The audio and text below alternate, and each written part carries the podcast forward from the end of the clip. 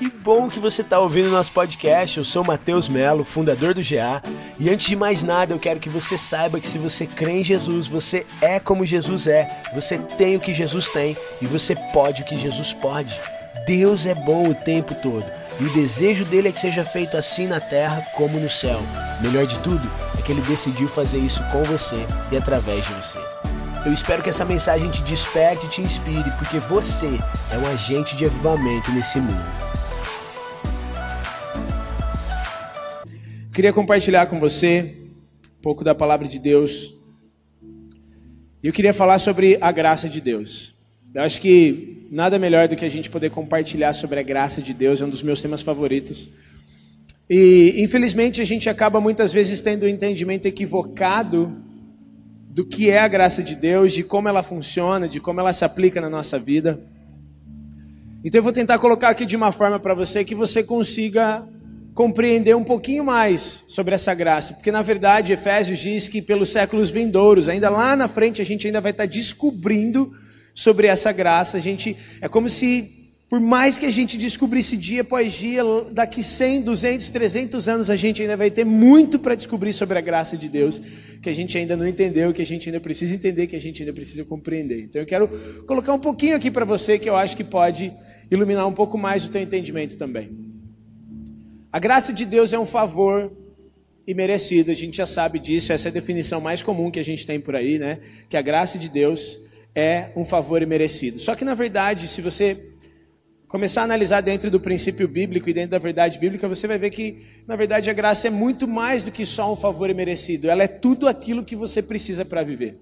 A Bíblia diz em João capítulo 1 que a lei foi dada por Moisés, ou seja, é uma coisa impessoal, mas a graça e a verdade, ela, ela veio, esse é o original, ela, a gente usa no português a graça e a verdade vieram por Jesus Cristo, mas no original, na verdade, é como se fosse uma coisa só, graça e verdade veio por Jesus Cristo. Isso significa que a graça de Deus é o próprio Deus vindo em direção a nós, quando nós não podíamos ir em direção a Ele. E uma coisa que a graça vem para quebrar é justamente a justiça própria. Cara, a justiça própria é uma coisa terrível, terrível, que ao invés de nos aproximar de Deus, ela nos afasta de Deus. Se você puder abrir sua Bíblia comigo lá em Gálatas, capítulo de número 5. Gálatas, capítulo de número 5. Gálatas, capítulo de número 5, versículo de número 1 fala: Estejam firmes na liberdade com que Cristo vos libertou, e não se tornem a meter-se a meter de novo debaixo do jugo da servidão. Versículo de número 4: Separados vocês estão de Cristo, todos vocês que se justificam pela lei. Da graça vocês caíram porque nós, pelo Espírito da fé, aguardamos a esperança da justiça. Porque em Jesus Cristo nem a circuncisão nem a incircuncisão tem virtude alguma, mas sim a fé que opera por amor. Diga a fé que opera por amor. O que é a justiça própria? A justiça própria é quando eu coloco o mérito naquilo que eu faço e em mim mesmo. Quando na verdade o único mérito que nós temos é Cristo. A única recompensa como que nós podemos receber de nós mesmos é o salário do pecado, que é a morte. A única recompensa que nós podemos receber de nós mesmos é o salário do pecado, que é a morte.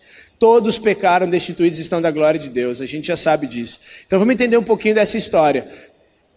Quando o homem pecou, o pecado entrou no mundo, e por meio do pecado entrou a morte, a morte passou a todos os homens. Por isso todos pecaram. Então você e eu não somos pecadores por causa do, dos pecados que nós cometemos, nós somos pecadores por causa do pecado que Adão cometeu. Quando Adão cometeu esse pecado, ele instantaneamente se torna um ser pecador, e todo ser humano que foi gerado depois de Adão já nasceu com uma natureza pecaminosa. Então esse é o nosso maior problema, que a gente às vezes acha que nós somos o que somos por causa do que nós fazemos. Só que na verdade nós fazemos o que nós fazemos por causa do que nós somos. Então, se nós como nós cometemos pecado a nossa vida inteira, a gente acha que porque nós pecamos, nós somos pecadores. Mas a verdade da palavra de Deus diz que nós somos pecadores porque um dia Adão pecou, e por causa do pecado dele, o pecado entrou no mundo, e através do pecado a morte passou a todos os homens, e por isso todos se tornaram pecadores. Então, quando Adão pecou, quando Adão e Eva pecaram, todo ser humano que foi gerado após eles foi gerado como um ser pecador, e por isso nós pecamos a nossa vida inteira. Você não precisa ensinar uma criança a mentir, por exemplo, ela sozinha começa a mentir. Você não precisa ensinar uma criança a pecar, porque isso já está incluído dentro dela, e conforme ela vai crescendo e desenvolvendo a sua, a sua humanidade, o pecado vai se manifestando porque já está dentro dela. E a Bíblia diz que o salário do pecado é a morte. Então, não existe solução para a humanidade a não ser uma única solução, que é Jesus. E a graça de Deus se resume na pessoa de Jesus. Jesus é a graça de Deus. Diga assim comigo: Jesus é a graça de Deus. Jesus é a graça de Deus. E a graça de Deus é justamente algo que nós não merecemos. Nós não merecemos Jesus. Nós não merecemos o amor de Deus por nós, nós não merecemos o favor dele sobre nós. Mas como ele nos amou, esse é o evangelho, Deus nos amou de tal maneira que deu o seu filho unigênito para que todo aquele que crê nesse filho não pereça, mas tenha a vida eterna. Então veja que não é algo que nós conquistamos, não é algo que nós produzimos, não é algo que nós merecemos, é algo que Deus nos deu por causa do infinito amor dele por nós. E esse aqui, essa aqui é a coisa mais maravilhosa de todas, gente. Saber que eu não tinha solução alguma, eu não tinha saída nenhuma a não ser a bondade de Deus. E Deus foi bom para comigo, Deus foi bom para conosco, e Ele nos amou de tal maneira que Ele mesmo veio até nós quando nós não podíamos ir até Ele. Porque as coisas boas que você faz não podem apagar as coisas ruins que você fez. E as coisas certas que você faz não podem apagar as coisas erradas que você fez. Então a única forma de você ser realmente perdoado e livre de toda a culpa do pecado é se alguém sofresse a consequência do pecado no teu lugar. Porque na verdade, a gente diz assim que Cristo pagou pelos nossos pecados. Mas vamos entender um pouco isso. A Bíblia não diz que Cristo pagou pelos nossos pecados. A Bíblia diz que Cristo pagou pela nossa vida. Porque o pecado não, eu não tenho como pagar pelo pecado. É o contrário. O pecado ele na verdade é algo que eu faço e algo que está intrínseco dentro de mim por causa da minha natureza pecaminosa. E o pecado tem um resultado, é o pecado que me paga, não sou eu que pago pelo pecado, é o pecado que me paga. Como? Com a morte. Se você olhar a palavra quando ele diz assim, o salário do pecado é a morte, significa que é o pagamento pelo pecado. Então é como se você olhar no original, a palavra é o, soldado, o pagamento que um soldado recebe pelo trabalho dele.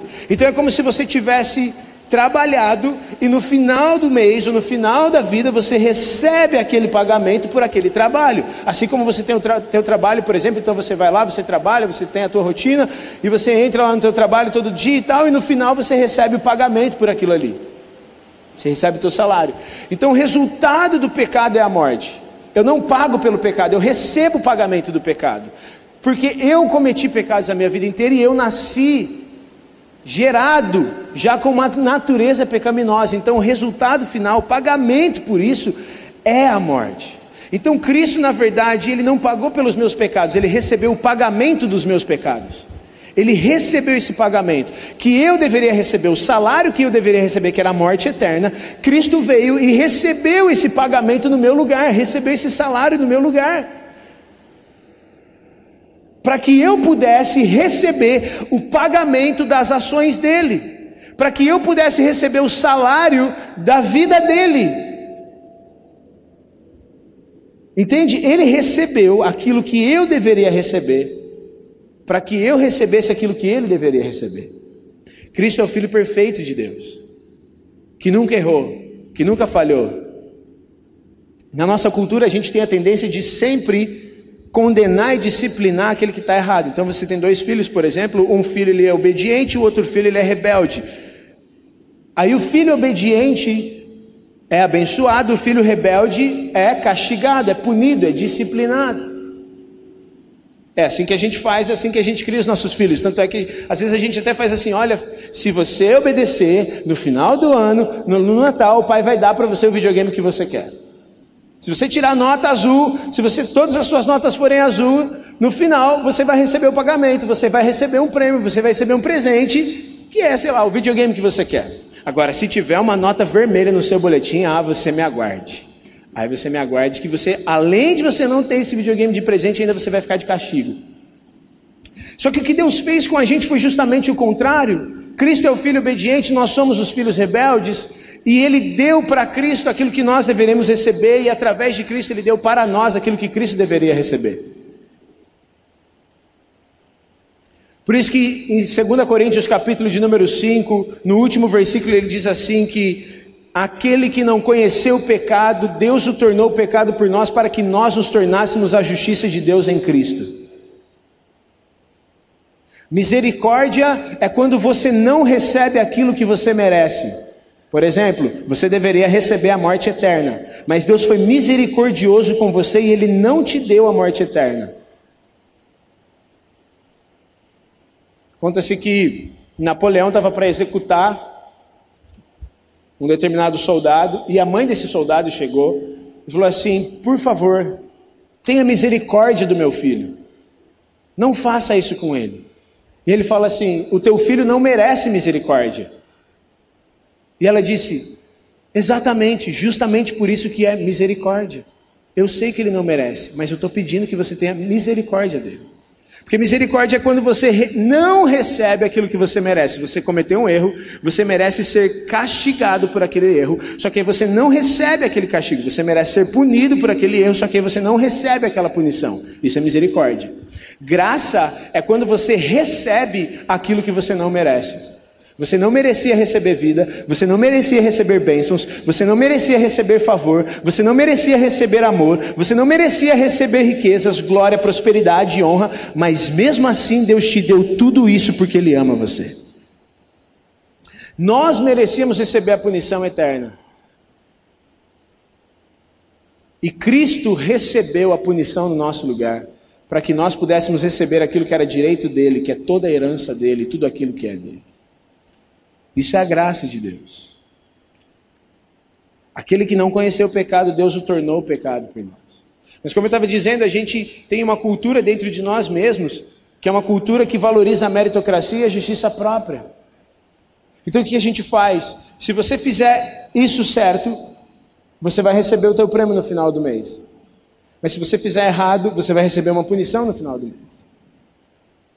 E essa é uma cultura que foi enraizada dentro de nós e despertada em nós por causa da lei.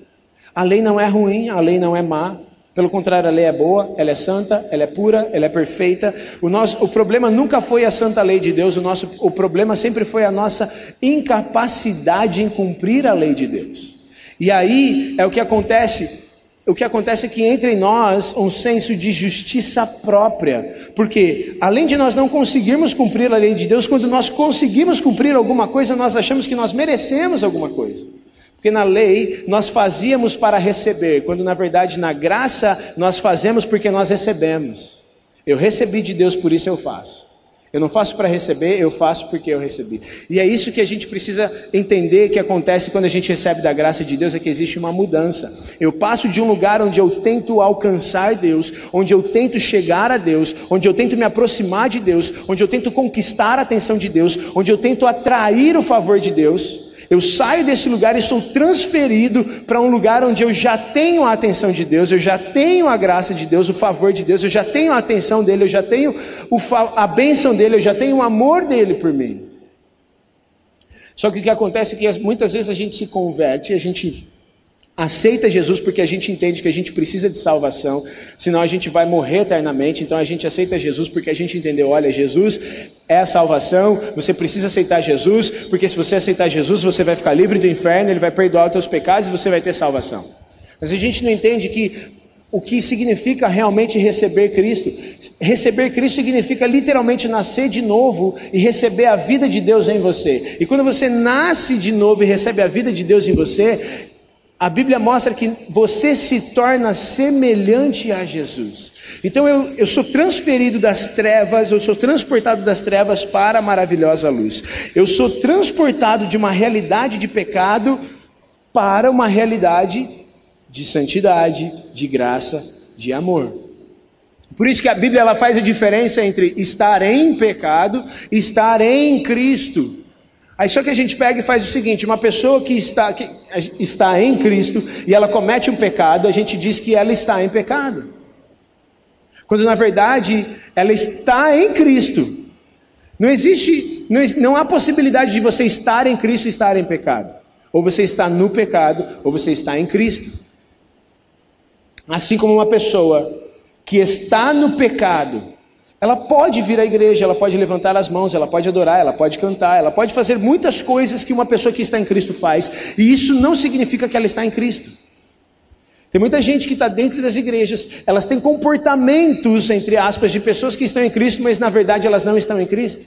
E tem muita gente que acha que por causa do que eles fazem, eles estão em Cristo. Mas se o que você faz torna você salvo, se o que você faz garante o favor de Deus na tua vida, se o que você faz garante a bênção de Deus sobre você, então Cristo não precisaria ter vindo para morrer por você. Na verdade, Jesus veio e ele disse assim: sem mim vocês não podem fazer nada. Eu não tenho como fazer nada sem ele. Efésios capítulo 1, versículo 3 diz que nós já fomos abençoados com toda sorte de bênçãos espirituais nos lugares celestiais em Cristo. Se eu já fui abençoado com todas as bênçãos espirituais em Cristo, então por que, que eu continuo correndo atrás de bênçãos? Às vezes o que falta para a gente é uma compreensão maior daquilo que a gente já tem de quem nós já somos em Cristo. Porque a gente fica tentando receber coisas de Deus quando na verdade a gente já recebeu tudo dele. Estar em Cristo é você ser transportado, você ser tirado, arrancado daquela realidade do pecado e ser transportado para uma realidade de luz, de santidade, de vida plena, que é Cristo Jesus. Então, da mesma forma como uma pessoa ela pode fazer coisas que são relativas de alguém que está em Cristo e ainda assim não está, como uma vez alguém disse, você pode vir à igreja o quanto você quiser. Isso não torna você um cristão, tanto quanto ir no McDonald's não faz de você um hambúrguer. Ou entrar na garagem do teu carro não torna você um carro. O que, que garante que eu esteja em Cristo? A fé. Crer. Crer no quê? Que eu não posso produzir nada saudável e bom de mim mesmo. Eu só consigo fazer alguma coisa por meio dele. É crer que eu mesmo não sou capaz e por isso eu dependo exclusivamente dele, só ele pode fazer em mim e através de mim. O justo viverá pela fé. Pela graça vocês são salvos por meio da fé. E isso não vem de vocês, é um presente de Deus. Então é assim. Eu entender que quando eu estou sem Cristo, eu sou pecador, eu estou em pecado, eu estou perdido.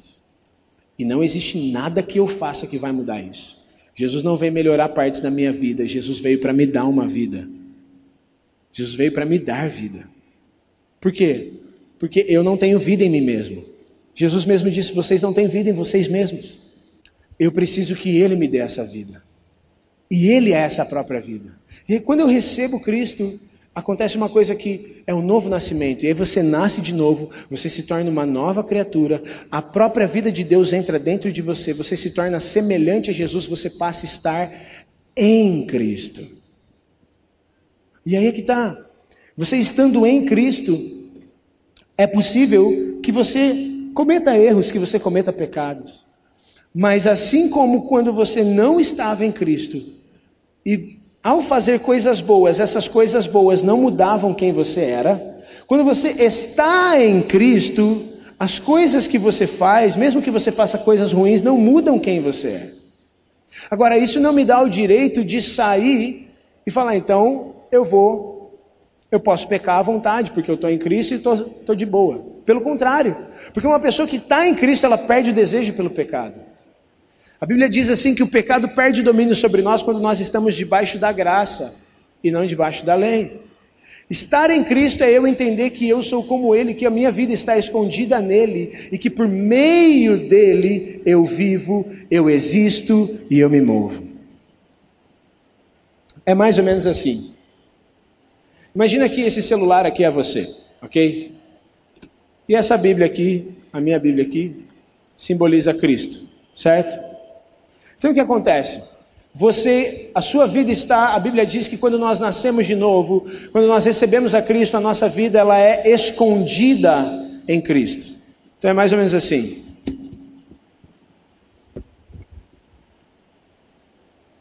Aqui você está olhando para o meu celular, mas você consegue ver o celular? Sim ou não?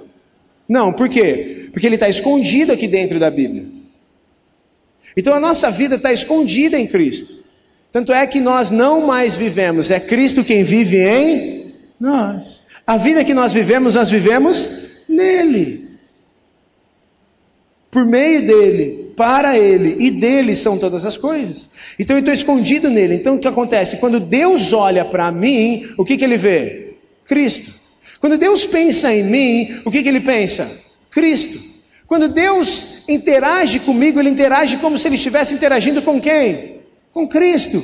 Isso é estar debaixo da graça. Isso é nascer de novo. É eu entender que eu estava tão perdido que nada do que eu fizesse poderia mudar a minha realidade, mas Deus me amou de tal maneira que ao invés de permitir que eu sofresse a consequência, o pagamento do meu pecado, Ele recebeu essa consequência, esse pagamento no meu lugar, e Ele me deu aquilo que era direito dele, que é a vida eterna, porque Ele me amou. E não somente ele fez isso, como ele me transportou da realidade que eu estava para uma nova realidade, e ele me escondeu em Cristo Jesus, de modo que agora não vivo mais eu, mas é Cristo quem vive em mim. Então, quando ele olha para mim, ele vê Cristo, e eu preciso entender que a partir de hoje eu sou como Cristo, eu sou como Jesus é, eu tenho o que Jesus tem, eu posso o que Jesus pode.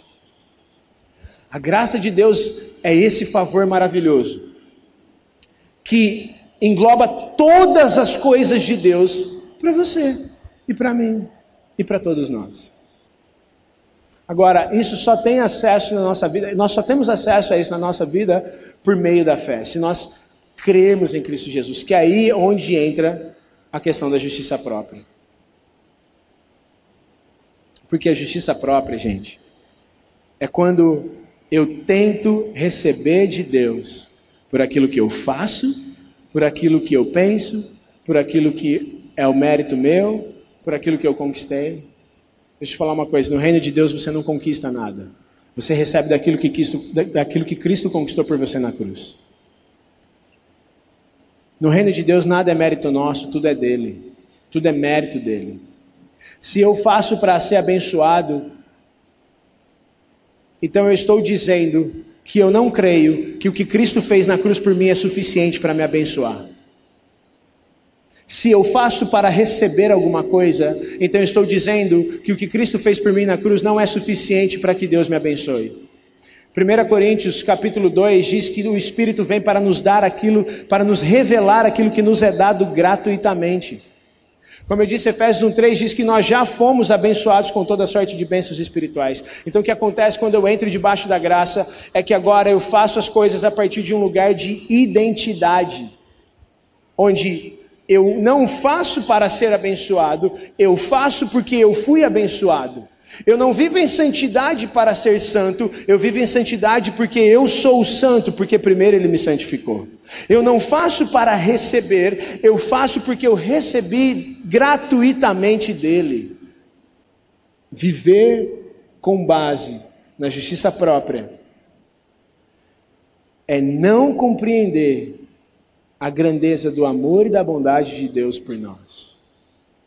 Na graça nós vivemos numa realidade de descanso, e o que é descanso é confiança, e o que é confiança é crer plenamente na obra consumada de Jesus na cruz. E deixar que essa obra consumada determine quem nós somos, o que nós fazemos, o que nós pensamos, o que nós sentimos, como nós vivemos. Viver pela graça não é viver em direção à cruz. Quem vive em direção à cruz é quem precisa ter um encontro com a cruz e quem precisa ser crucificado ainda. Viver pela graça é viver a partir da cruz, entendendo que eu já fui crucificado com Cristo e que eu já recebi tudo que é direito meu por meio do sacrifício de Jesus na cruz. É eu viver com base naquilo que ele fez e não naquilo que eu faço. É eu viver com base naquilo que ele garantiu por mim e não naquilo que eu posso conquistar, porque eu mesmo não posso conquistar nada, até porque sem ele eu não posso fazer nada. Justiça própria, ela produz medo. Justiça própria produz autocondenação. Quando uma pessoa vive debaixo de justiça própria, ela sempre vai olhar para aquilo que ela está fazendo e ela vai ponderar se ela está fazendo certo ou se ela está fazendo errado, e ela vai julgar a si mesma por aquilo que ela está fazendo, e se ela não estiver fazendo certo, ela vai se sentir culpada, e se ela estiver fazendo certo, ela vai se sentir orgulhosa. E aí é onde nós começamos a questionar a Deus por coisas que acontecem ou que não acontecem, por coisas que nós recebemos ou deixamos de receber. Então, por exemplo, quando alguém chega e faz, Deus, por que que está acontecendo isso na minha vida? Ou quando eu falo assim, Deus, por que que o Senhor está abençoando ele, não eu? Ou quando eu penso assim, Deus, por que que isso não está dando certo na minha vida? Eu tenho orado, eu tenho jejuado, eu tenho participado da célula, eu tenho pregado o evangelho. Por que que o Senhor não faz isso por mim? Sabe o que, que diz em Romanos? Sabe o que, que diz em Gálatas? Que uma vez que eu vivo pela justiça própria, parafraseando, eu estou dizendo que Deus é meu devedor, que Deus deve para mim. Quando na verdade quem deve para ele, quem devia para ele era eu. E ele mesmo pagou a dívida que eu devia para ele com a vida do próprio filho dele. Deus não deve nada para nós. Nós devíamos para ele. E ele pagou a nossa dívida. Nós devemos para Ele porque nós devemos obediência para Ele, nós não éramos capazes de obedecê-lo, nós fomos rebeldes e a ira dele estava destinada a nós, mas Ele fez com que o próprio filho dele recebesse essa ira para que nós pudéssemos receber a justiça dele. Deus não tem que fazer coisas para mim. E eu também não tenho que fazer coisas para Deus. Deus faz coisas para mim porque Ele me ama. E eu faço coisas para Deus porque eu amo. Essa é a realidade da graça, uma realidade onde você sai de um jugo de servidão e você entra numa realidade de filiação. Onde você passa a ter um relacionamento de Deus como pai e você como filho. Quando eu vivo com base naquilo que eu faço, naquilo que eu produzo, eu vivo uma vida frustrada, eu vivo uma vida cansada, eu vivo uma vida esgotada, porque a justiça própria produz esgotamento, ela produz cansaço físico, espiritual e emocional. A graça ela traz descanso. A graça ela traz alívio. Uma pessoa que vive debaixo da graça, ela trabalha mais do que as pessoas que vivem pela justiça própria e debaixo da lei. Por quê? Porque ela entende o quanto ela recebeu e ela quer que aquilo que ela recebeu encontre outras pessoas que ainda não receberam. Então ela não trabalha para receber alguma coisa de Deus, ela trabalha a partir de um lugar de quem já recebeu tudo o que precisa de Deus. Porque ela entende que o que Cristo fez por ela na cruz é suficiente e que qualquer coisa que ela faça não vai se comparar com aquilo que Cristo fez por ela. E ela não faz para tentar pagar de volta aquilo que Cristo fez, ela faz porque ela quer que outros encontrem e tenham a revelação daquilo que Cristo fez. Quando você entende quem você é e de quem você é, então você sabe o que você foi chamado para fazer. Entender quem você é, entender aquilo que Cristo fez por você. Como eu falei aqui, Cristo não pagou pelos nossos pecados, ele pagou pela tua vida. A lei vem para apontar o teu pecado, mas a cruz veio para revelar o teu valor. Quando Cristo morre na cruz, o preço que a Bíblia diz que Cristo pagou foi o preço pela tua vida e não pelos teus pecados. Ele recebeu o pagamento do teu pecado, mas ele pagou o preço pela tua vida. Ele pagou o preço pela tua vida com a própria vida dele. A cruz ela mostra o quanto você é valioso para Deus e o quanto você é importante para Ele. E o quanto Deus ama você e o quanto Ele te deseja.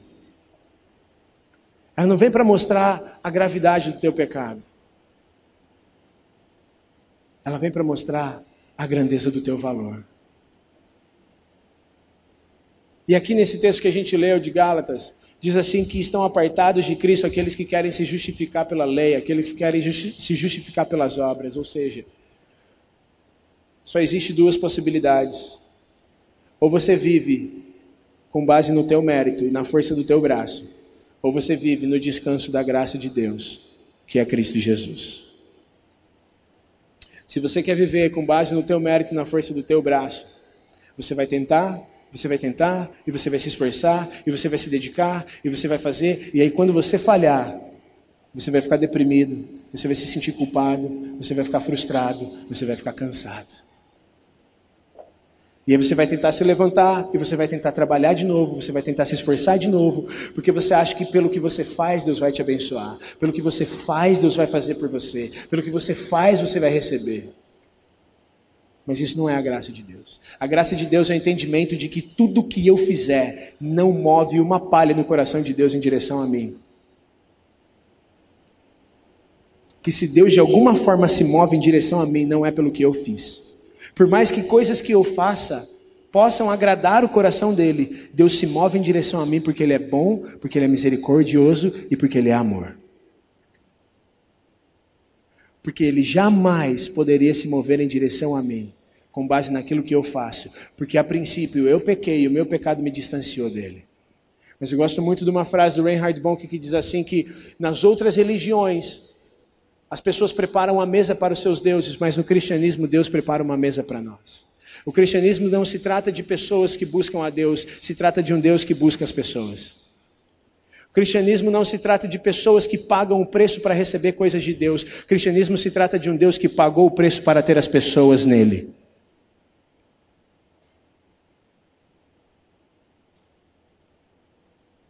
No cristianismo, antes de nós servirmos a Deus, Deus veio e nos serviu. E o cristianismo se trata de viver uma vida em resposta àquilo que Deus fez por nós, para que outros conheçam essa verdade. Eu não prego o evangelho porque Deus vai me abençoar mais. Eu não oro por cura para que eu possa ter um galardão maior no céu, embora eu sei que eu vá ter quando eu pregar o evangelho, quando eu orar pelas pessoas. Eu não obedeço a Deus para que Ele me abençoe mais. Porque na lei a gente obedecia para ser abençoado. E, no e na verdade as pessoas não obedeciam para ser abençoadas. No fundo elas obedeciam para não ser amaldiçoadas por causa da desobediência delas. Na graça eu obedeço porque eu sei que meu pai é bom e ele nunca vai pedir nada que seja prejudicial para mim. Na graça eu obedeço porque eu sei que Deus me amou de tal maneira que Ele só tem o melhor para mim, ele, ele só tem pensamentos bons para mim, Ele deseja o melhor para mim.